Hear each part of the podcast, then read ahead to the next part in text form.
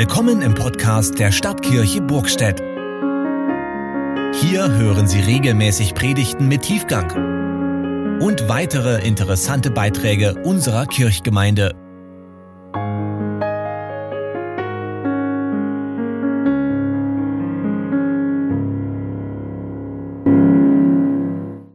Ihr Lieben, warum musste Jesus sterben? Das ist ja eine Frage, die treibt wirklich viele Menschen um.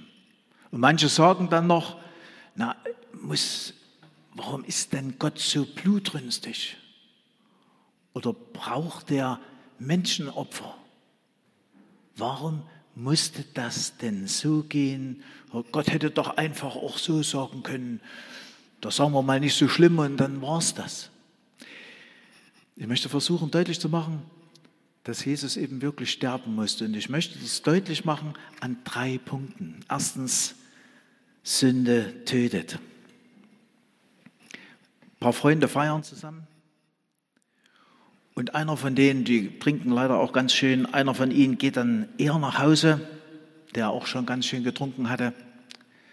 Und die anderen, die fahren dann mit dem Auto. Und wie sie so fahren, die Bundesstraße lang, da sagt der Mensch, sagt der eine von denen, dort liegt doch jemand.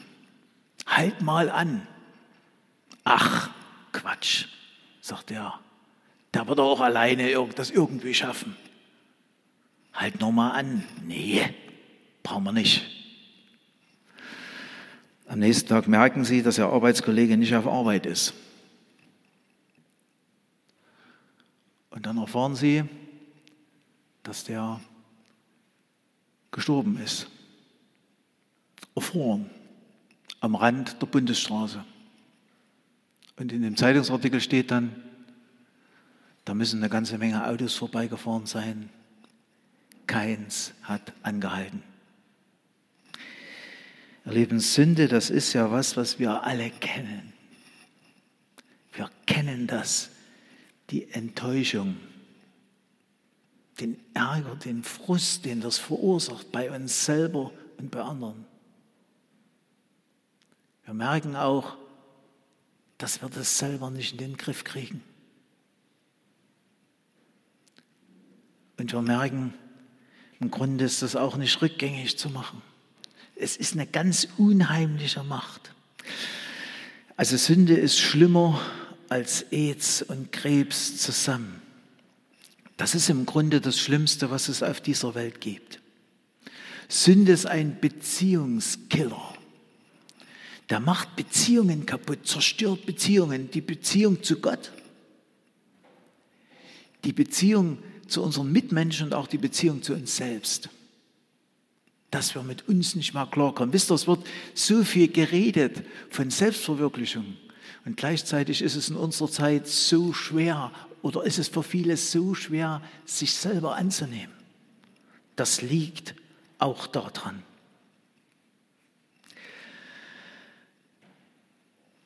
Die Bibel sagt noch mehr über Sünde.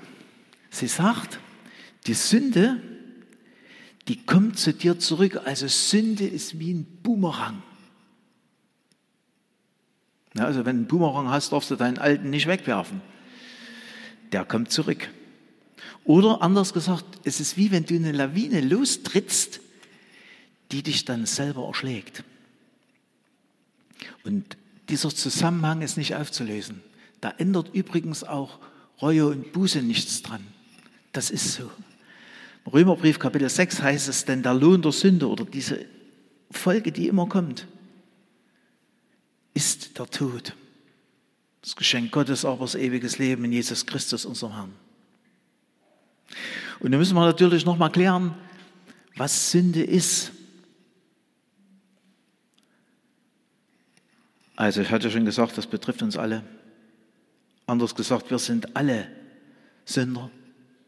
Und da kriegen wir Christen ja oft den Vorwurf gemacht, zuerst tut ihr die Leute so richtig in den Dreck drücken, redet denen ein schlechtes Gewissen ein damit ihr dann die Sündenvergebung und das alles umso besser verkaufen könnt. Also wir wollen nichts verkaufen, ich auch nicht, Es geht auch nicht darum, ich möchte auch keinen von euch schlecht machen. Ich möchte niemand von euch einreden, dass ihr moralisch schlecht seid. Darum geht es überhaupt nicht. Denn Sünde, das ist ein viel größeres Problem als Moral. Stimmt, Diebstahl, Mord, Lüge, das ist auch Sünde. Aber Sünde ist vor allem und zuerst dieses Misstrauen gegen Gott. Dass ich denke, ich muss die Dinge selber in der Hand nehmen, sonst werde ich nicht richtig glücklich. Das ist das Wesen jeder Sünde, das steckt hinter jeder Sünde. Mir fällt es so unendlich schwer, Gott zu vertrauen. Ich misstraue Gott. Das ist das eigentliche Problem, was dahinter steckt. Ich bin nicht so, oder anders gesagt, ich bin nicht so, wie ich sein könnte, wie Gott mich gedacht hat. Ich bin nicht der Ehemann, der ich sein könnte, der Arbeitskollege, der Pfarrer, der Freund. Ich bin nicht so, wie Gott mich gedacht hat. Und wie groß die Differenz ist, das spielt ja gar keine so große Rolle.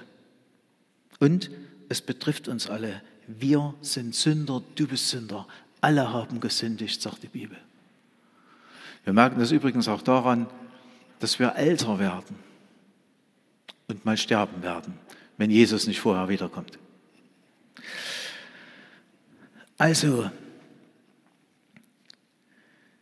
es ist nämlich auch so, wenn du Gott nicht vertraust, dann behandelst du ihn im Grunde wie einen Lügner. Und das hat er nicht, verdient. Weißt du, Sünde ist auch das, was du Gott schuldig bleibst, an Dank, an Liebe und Vertrauen und was du deinen Mitmenschen schuldig bleibst, an Verständnis und Liebe und so weiter. Also, ich will dir nicht einreden, dass du ein schlimmer Mensch bist, überhaupt nicht, das bist du auch nicht. Aber ich möchte dir sagen, dass du an dieser Stelle Hilfe und Rettung brauchst. Nicht nur ein bisschen Hilfe, sondern Rettung. Und dass du da ohne Gott nicht klarkommst. Und weißt du, Sünde wirklich klar machen, dass jemand erkennt, ich bin Sünder, das kann sowieso nur der Heilige Geist. Und das ist unser Gebet an diesem Abend, dass er das macht. Da war eine Rüstzeit, oder Freizeit heißt das jetzt. Und da hatten die dort auch über Sünde geredet. Und da hat sich eine junge Frau aufgeregt. Der hat zu dem Pfarrer gesagt, das nervt mich. Dauernd reden sie von Sünde. Und so schlimm ist das doch nur gar nicht. Und dann hat der Pfarrer gesagt, wissen Sie was? Reden Sie doch mal mit Jesus drüber. Fragen Sie ihn mal, wie das ist. Das hat die junge Frau ganz ehrlich gemacht. Am Ende der Rüstzeit kam sie zur Aussprache und hat gesagt, das hätte ich nie für möglich gehalten was mir jetzt alles klar geworden ist. Noch was. Viele sagen, mir geht's doch gut, ich fühle mich gut, da kann ich doch gar kein Sünder sein. So schlimm wird es schon nicht sein bei, bei mir. Ich habe gelesen von einer Frau, die hat neun Jahre mit angebrochenem Genick gelebt. Also eine falsche Bewegung und die wäre querschnittsgelähmt gewesen die hat das die ganze Zeit nicht gemerkt und nicht geahnt, in welcher Gefahr und mit welcher Gefahr sie gelebt hat. Also das mit den Gefühlen, das ist kein Argument. Du kannst sehr gute Gefühle haben und was völlig Falsches machen. Ich erinnere nur an das, eines der schlimmsten Beispiele in dieser Richtung. Das war die berüchtigte Sportballastkundgebung im Dritten Reich, ne, wo da Goebbels die Leute so richtig heiß geredet hat. Und dann haben die mit Tränen in den Augen, na, hat er dann gefragt, zum Schluss wollt ihr den totalen Krieg? Und dann haben die mit Tränen in den Augen, mit tiefen Gefühlen geschrien, ja. Und das war das Schlimmste und Falscheste, was sie sagen konnten. Also an den Gefühlen können wir uns leider nicht orientieren.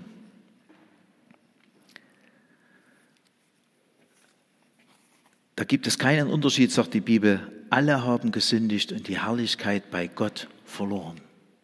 Also der erste Punkt ist, dieses Problem mit der, mit der Sünde ist so groß, da muss Gott selber ran, das ging nicht anders zu klären, da musste Jesus sterben. Denn Sünde bringt den Tod.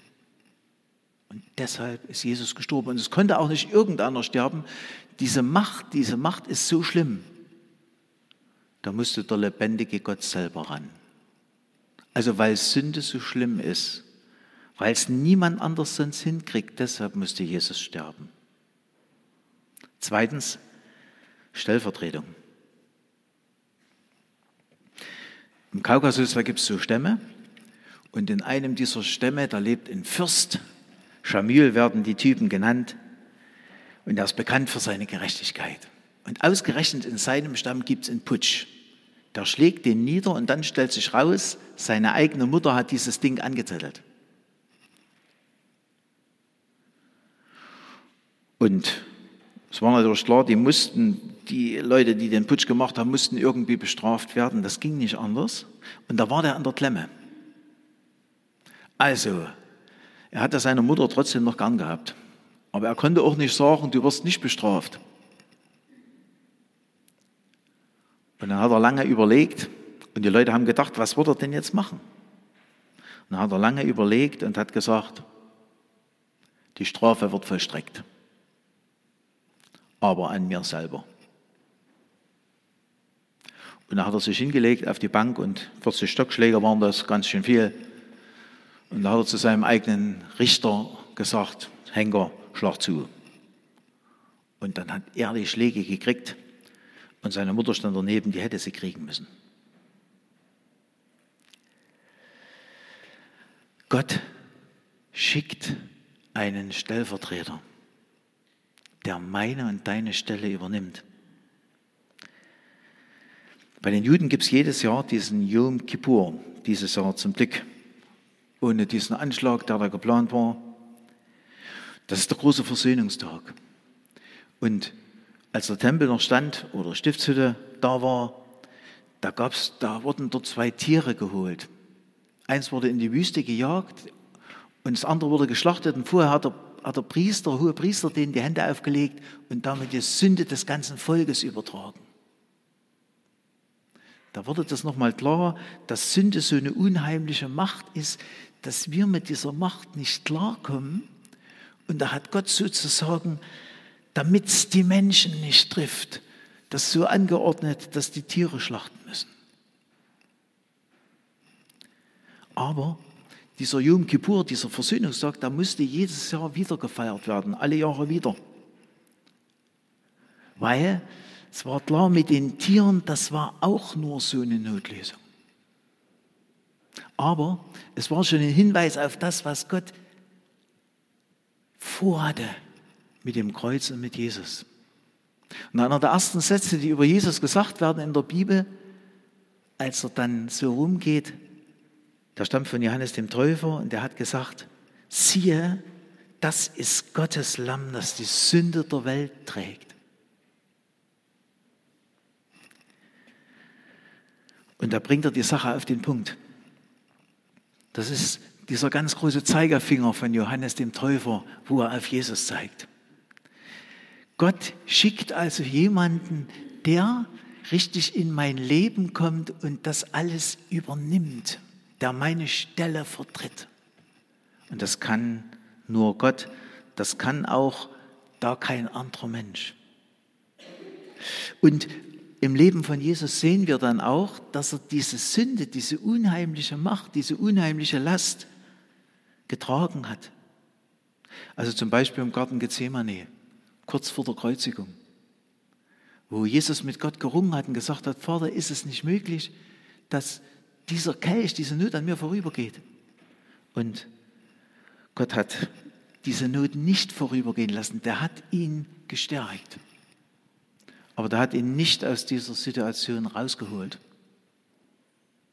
weil es keinen anderen Weg gab. Und nun muss man wissen, wenn die Frage so gestellt ist, musste Jesus sterben? Dann kann man auf der einen Seite sagen, ja, aber auf der anderen Seite kann man dann auch immer gleich sagen, er wollte auch sterben. Ja, es gab keinen anderen Weg, deshalb musste Jesus sterben, aber er musste das, weil er wollte. Und dass er die Sünde getragen hat, dass er dieses Lamm war, dass er diese Stellvertretung übernommen hat, das wird dann auch am Kreuz deutlich. Das ist ja eine ganz schreckliche Hinrichtungsart. Und eigentlich hätte ich dort hängen müssen und du. Aber da hat Gott gesagt, ich habe dich so lieb, das möchte ich nicht, dass du dort kaputt gehst. Ich möchte nicht, dass der Gottlose stirbt, sondern dass er umkehrt. Ich möchte nicht, dass du das tragen musst. Da lieber soll Jesus am Kreuz kaputt gehen. Das, so hat das Gott gesehen. Und Jesus hat das so gewollt. Aus tiefstem Herzen. Denn er hat mal gesagt, ich bin gekommen zu suchen und zu retten, was verloren ist. Also ich müsste dort hängen für meine Sünden. Und mich hätten sie dort annageln müssen und mir die Dornenkrone draufdrücken müssen für das viele Falsche und Schlechte und Hochmütige, was ich denke. Aber es hat Jesus getroffen. Die körperlichen Qualen sind schon schlimm, das ist so ein langsamer Erstickungstod. Was noch schlimmer ist, das hat Jesus dann selber rausgeschrien. Die neunte Stunde, also nachmittags um drei, schrie Jesus laut, Eli, Eli, lama asabtana, das heißt, mein Gott, mein Gott, warum hast du mich verlassen? Das schreit Jesus raus. Das war das Allerschlimmste. Also Jesus hatte das noch nie erlebt. Jesus ist ja selber Gott. Ne? Eigentlich geht das ja gar nicht. Kann man sagen, Gott ist von Gott verlassen, aber das tut das Unaussprechliche sagen. Jesus ist von Gott verlassen, der immer engste Gemeinschaft mit seinem Vater hatte. Dreieiniger Gott, Vater, Sohn und Heiliger Geist. Und Gott hat über Jesus gesagt, das ist mein geliebter Sohn, den ich ganz, den ich liebe, auf den sollt ihr hören. Und jetzt ist dieser Sohn von Gott verlassen. Das ist ungeheuer. Wie gesagt, man kann das eigentlich gar nicht richtig ausdrücken. Aber es hat er für dich und für mich gemacht. Weil Sünde von Gott trennt. Deshalb, weil nicht seine Sünde, er hat ja nicht gesündigt, aber meine Sünde ist so schlimm, die trennt mich von Gott. Und weil Jesus das übernommen hat, weil er wirklich deine und meine Stelle vertreten hat, deshalb war er dort von Gott verlassen. Eure Sünden trennen euch von Gott. Und ihr habt das vorhin so schön gesungen. Ihr Lieben, es ist tatsächlich so. Jesus ist damals dort für uns durch die Hölle gegangen der hat dort Hölle erlebt. Totale Verlassenheit von Gott, denn das ist Hölle, wenn sich Gott total zurückgezogen hat. Und die Leute, die immer so groß rumtönen und sagen, sie kommen ohne Gott klar, die haben überhaupt, die haben überhaupt keine Ahnung, wie schlimm das ist. Denn die leben nämlich jetzt noch unter Gottes allgemeiner Güte. Es ist so schlimm, dass der Sohn Gottes vor Verzweiflung schreit, mein Gott, mein Gott, warum hast du mich verlassen? Wisst ihr, und hier wird auch nochmal deutlich, es ist eine richtige Stellvertretung, nicht nur gedacht oder so, das ist richtig, ganz echt. Die Strafe liegt auf ihm, damit wir Frieden haben. Durch seine Wunden sind wir geheilt. Und weil das aber ganz echt ist, hat das eben dann auch die Kehrseite. Weißt du, genauso war, wie Jesus die Strafe getragen hat, diese Trennung von Gott erleiden musste, durch die Hölle gegangen ist. Genauso war es auch das andere. Damit wir Frieden haben. Damit wir frei sind. Er hat uns erlöst vom Fluch des Gesetzes, sagt die Bibel an einer anderen Stelle. Und diese Sache, die Jesus dort gemacht hat, das hat eine ewige, eine ewige Bedeutung. Was er dort gemacht hat, das ist eine ewige Erlösung. So sagt das die Bibel im Hebräerbrief. Und Jesus hat auch nicht umsonst zum Schluss gerufen, es ist vollbracht. Das heißt, alle deine Schulden habe ich vor Gott beglichen. Es ist alles geklärt, das Gesetz ist erfüllt, alles getan. Ich habe alles gemacht, damit du in den Himmel kommst. Das, was du nie geschafft hättest, sagt Jesus, das habe ich gemacht. Wisst ihr, das ist das Wunderbare. Wir dürfen uns auf jemand anders verlassen, auf Jesus. Der hat die Dinge getan, durch die ich in den Himmel komme. Die kann ich nicht selber tun. Jesus hat es gemacht. Er hat die ganze Schuld bezahlt und zwar für immer und ewig. Und wenn du, wenn du zu Jesus umkehrst, wenn du sagst, zu diesem Jesus will ich gehören, wenn du an ihn glaubst, weißt du, dann kriegst du eine ewige Erlösung geschenkt. Du hast es richtig verstanden. Eine ewige Erlösung. Das steht so in der Bibel und es ist wahr. Hudson Taylor, ein toller Mann, der hat Missionar in China eine riesige Arbeit dort gegründet, ganz klein angefangen.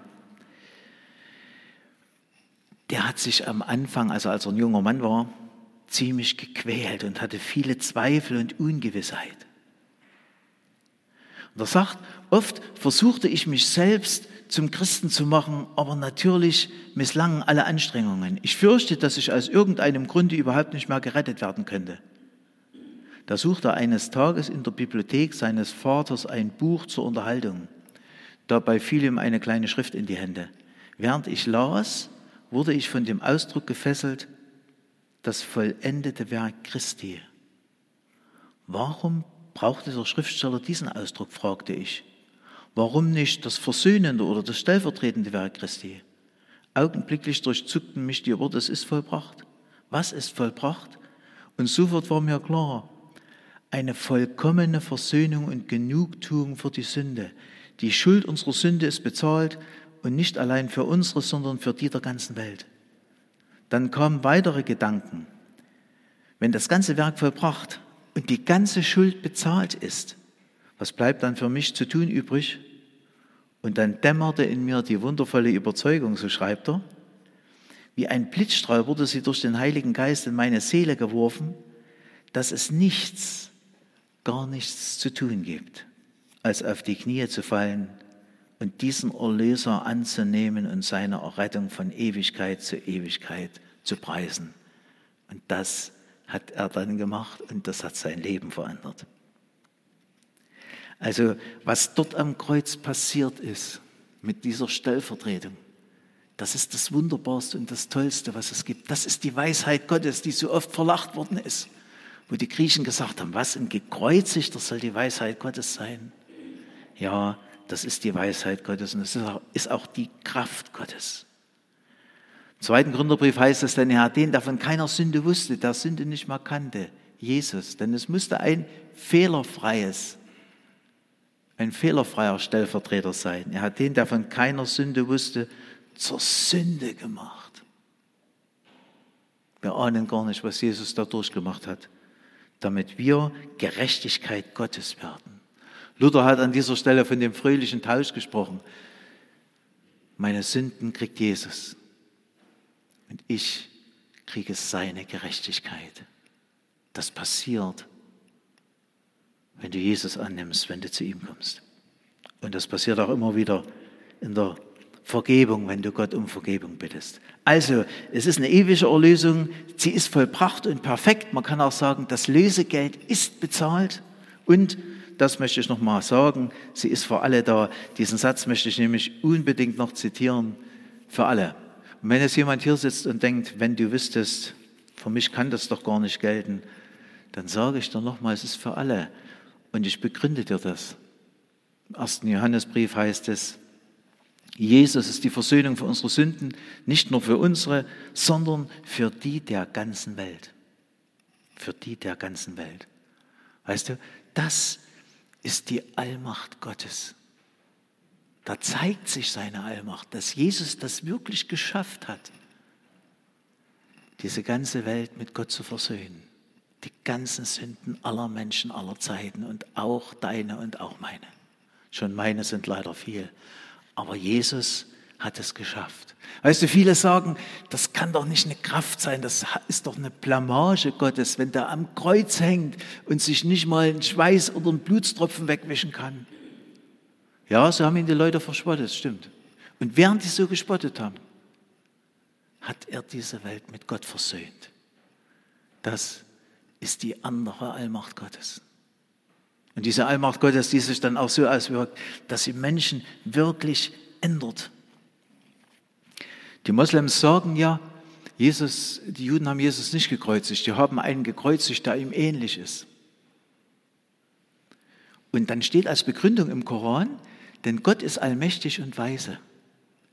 Also der Islam ist eine menschliche Erfindung, wo leider auch der Feind Gottes dahinter steckt. Und das ist typisch, so typisch menschlich. Die denken, das kann doch nicht sein, dass Gott seinen, seinen, einen seiner Leute so unter die Räder kommen lässt. Das geht doch nicht. Sie begreifen nicht, dass das die Größe der Liebe Gottes ist. Dass, dass es kein Unfall war, sondern ein Glücksfall und kein Schwächeanfall, sondern die Kraft der Liebe Gottes, dass er das ausgehalten hat. Diese Liebe erträgt alles, sie hofft alles, sie glaubt alles, sie duldet alles. Das wird am Kreuz klar. Zum Schluss, der dritte Punkt, warum Gott das gemacht hat, das hängt mit der, mit der Liebe zusammen. Er wollte dir zeigen, wie sehr er dich liebt. Das habe ich schon mit angeschnitten, das überschneidet sich natürlich auch. Als wir noch in Zwickau-Planitz waren, da kam ja dann unser Nachzügler zur Welt. Also das heißt, da waren wir schon ein bisschen älter, meine Frau und ich. Und dann habe ich ihn eines Tages mal mit dem Kinderwagen ausgefahren. Und dann kam jemand vorbei aus einer befreundeten Gemeinde und sagte, na Bruder Schubert, die Enkel ausfahren. Also es war nicht mein Enkel, sondern mein Sohn. Wisst ihr, man konnte auch denken, dass was ich euch jetzt erzähle, dass das auch ein Vater und ein Enkel war, aber es war der Sohn. Da geht nämlich ein alter Mann mit seinem Sohn, man könnte denken, das Enkel, auf einen Berg, auf den Berg Moria. Und der alte Mann heißt Abraham. Und zu dem hat Gott gesagt, opfer deinen einzigen Sohn. Und also da hat Gott dem Abraham wirklich was zugemutet. Das war wirklich ein Hammer. Und wir wissen, wie die Geschichte ausgegangen ist. Abraham musste das dann nicht machen. Aber Gott hat gesagt, jetzt weiß ich, dass du mich fürchtest und liebst, denn du hättest das wirklich gemacht. Also wenn jemand sein Kind hergibt für jemand anderes, dann ist das der größte Ausdruck von Liebe. Oder in der Bibel steht es auch mal so, niemand hat größere Liebe als die, dass er sein Leben lässt für seine Freunde. Warum musste Jesus sterben? Gott wollte dir zeigen, dass er, sich, dass er dich, so wie du heute hier sitzt, so sehr liebt, dass er seinen einzigen Sohn hergegeben hat, damit alle, die an ihn glauben, nicht verloren gehen, sondern ewiges Leben haben. Weißt du, was Gott von Abraham nicht, nicht verlangt hat, das hat er sich selber zugemutet. Also es ist klar, einerseits, es ging nicht anders. Aber Gott wollte dir gleichzeitig zeigen, dass er dich so sehr liebt. Weißt du, auch der allmächtige Gott kann nämlich nicht mehr geben und opfern als sich selber. Und in Jesus hat er sich selber geopfert. Das ist übrigens auch die Dreieinigkeit. Ne? Der Vater opfert den Sohn. Und der Sohn will das und macht das mit. Und der Heilige Geist erklärt dir, dass das für alle Menschen und für dich ist.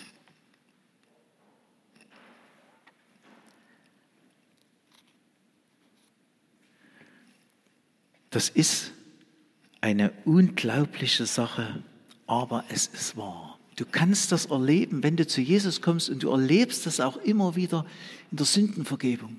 Wenn du nämlich mit deiner Schuld zu Jesus kommst. Wenn du das zugibst oder wenn du die Beichte gehst und diesen Zuspruch hörst, dir sind deine Sünden vergeben, dann merkst du auch, dass das eine Riesenkraft ist. Wir haben eine Geschichte gelesen, da ist ein Mann in den USA zum Tode verurteilt worden, weil er im Jezorn seinen Nachbarn erschossen hat. Und dann schreiben aber ganz viele an den Gouverneur des Bundesstaates und der hat dann einen der tut dann diesen Mann begnadigen, steckt sich diese Begnadigungsurkunde unter seine Dienstrube, geht hin in den Todeszellentrakt und sagt, hier, ich habe was für Sie, das wollte ich Ihnen gerne geben. Und dieser Mann in der Zelle sagt, brauche ich nicht, hau ab. Also der schickt tatsächlich den Gouverneur mit der Begnadigungsurkunde weg. Der, der guckt sich das nicht mal an. Und dann, als der Gouverneur gegangen ist, dann sagt der Gefängniswärter, Mensch, was hast denn du gemacht? Weißt du, was du jetzt gemacht hast? Du hast den Mann mit der Begnadigungsurkunde weggeschickt. Der Da schreibt er dann einen Brief und entschuldigt sich und sagt, können Sie mich nicht doch begnadigen? Das ist eine ganz tragische Geschichte, denn der Mann ist dann hingerichtet worden. Wisst ihr, was er vor seiner Hinrichtung noch gesagt hat? Ich war es gar nicht hingerichtet wegen des Mordes, sondern weil ich die Begnadigung abgelehnt habe. Wisst ihr, durch das Kreuz hat Jesus der Sünde die Macht genommen, weil er gestorben ist. Hat er ihr die größte Macht genommen. Sie ist noch da, sie ist auch noch schlimm, aber Jesus ist stärker. Das Problem ist im Grunde geklärt. Aber wenn du diese Rettung, diese Sache nicht annimmst, dann gibt es eben keinen Retter und keinen Helfer. Und deshalb sage ich denen, die das schon wissen dürfen durch den Heiligen Geist, den Gott das klar gemacht hat, Jesus ist für mich gestorben, dann freu dich drüber und dank Gott immer mehr. Und erlebe, was das für eine Kraft ist. Das ist nämlich eine echte Kraft zur Veränderung diese, wenn du das glaubst, wirklich glaubst mit deinem Herzen, dann wird es dein Leben verändern. Das ist so, es geht nicht anders. Wir werden nicht perfekt, aber wir werden anders. Ich habe jemanden vor Augen, der war manchmal ein ganz schöner Stinkstiefel. Und Gott hat das hingekriegt, dass da wirklich, es hat ein bisschen gedauert, aber er ist jetzt wesentlich freundlicher geworden. Auch die Rückmeldungen, die ich kriege über ihn. Gott kann das. Und noch viele andere Sachen. Also, wenn du schon zu ihm gehörst, dann lass dich von dieser Liebe verändern und dann danke vor allen Dingen für diese Liebe, dass Jesus eine ewige Erlösung für alle gemacht hat. Und wenn du noch nicht, wenn du noch nicht zu Jesus gehörst, dann bitte ich dich ganz herzlich, dass du das klar machst, dass du diese ewige Erlösung annimmst. Weil das einmalig ist, das gibt es nicht nochmal. Und damit du das ja nicht ablehnst. Ich habe hier so eine Karte mit. Wenn du willst, kannst du danach zu einem Mitarbeiter kommen oder auch zu mir. Da können wir das miteinander beten. Aber weißt du, was Jesus dort gemacht hat, das ist so toll. Das ist so liebevoll. Nimm das bitte an. Also Jesus musste sterben, weil die Sünde so schlimm ist, weil das kein kleines Problemchen ist, weil nur er in dein Leben so hineinkommen kann, dass er seine Stelle vor Gott vertreten kann. Deshalb, musste, deshalb war Jesus Mensch und Gott. Und weil er dir zeigen wollte, wie unendlich du, du geliebt bist. Amen.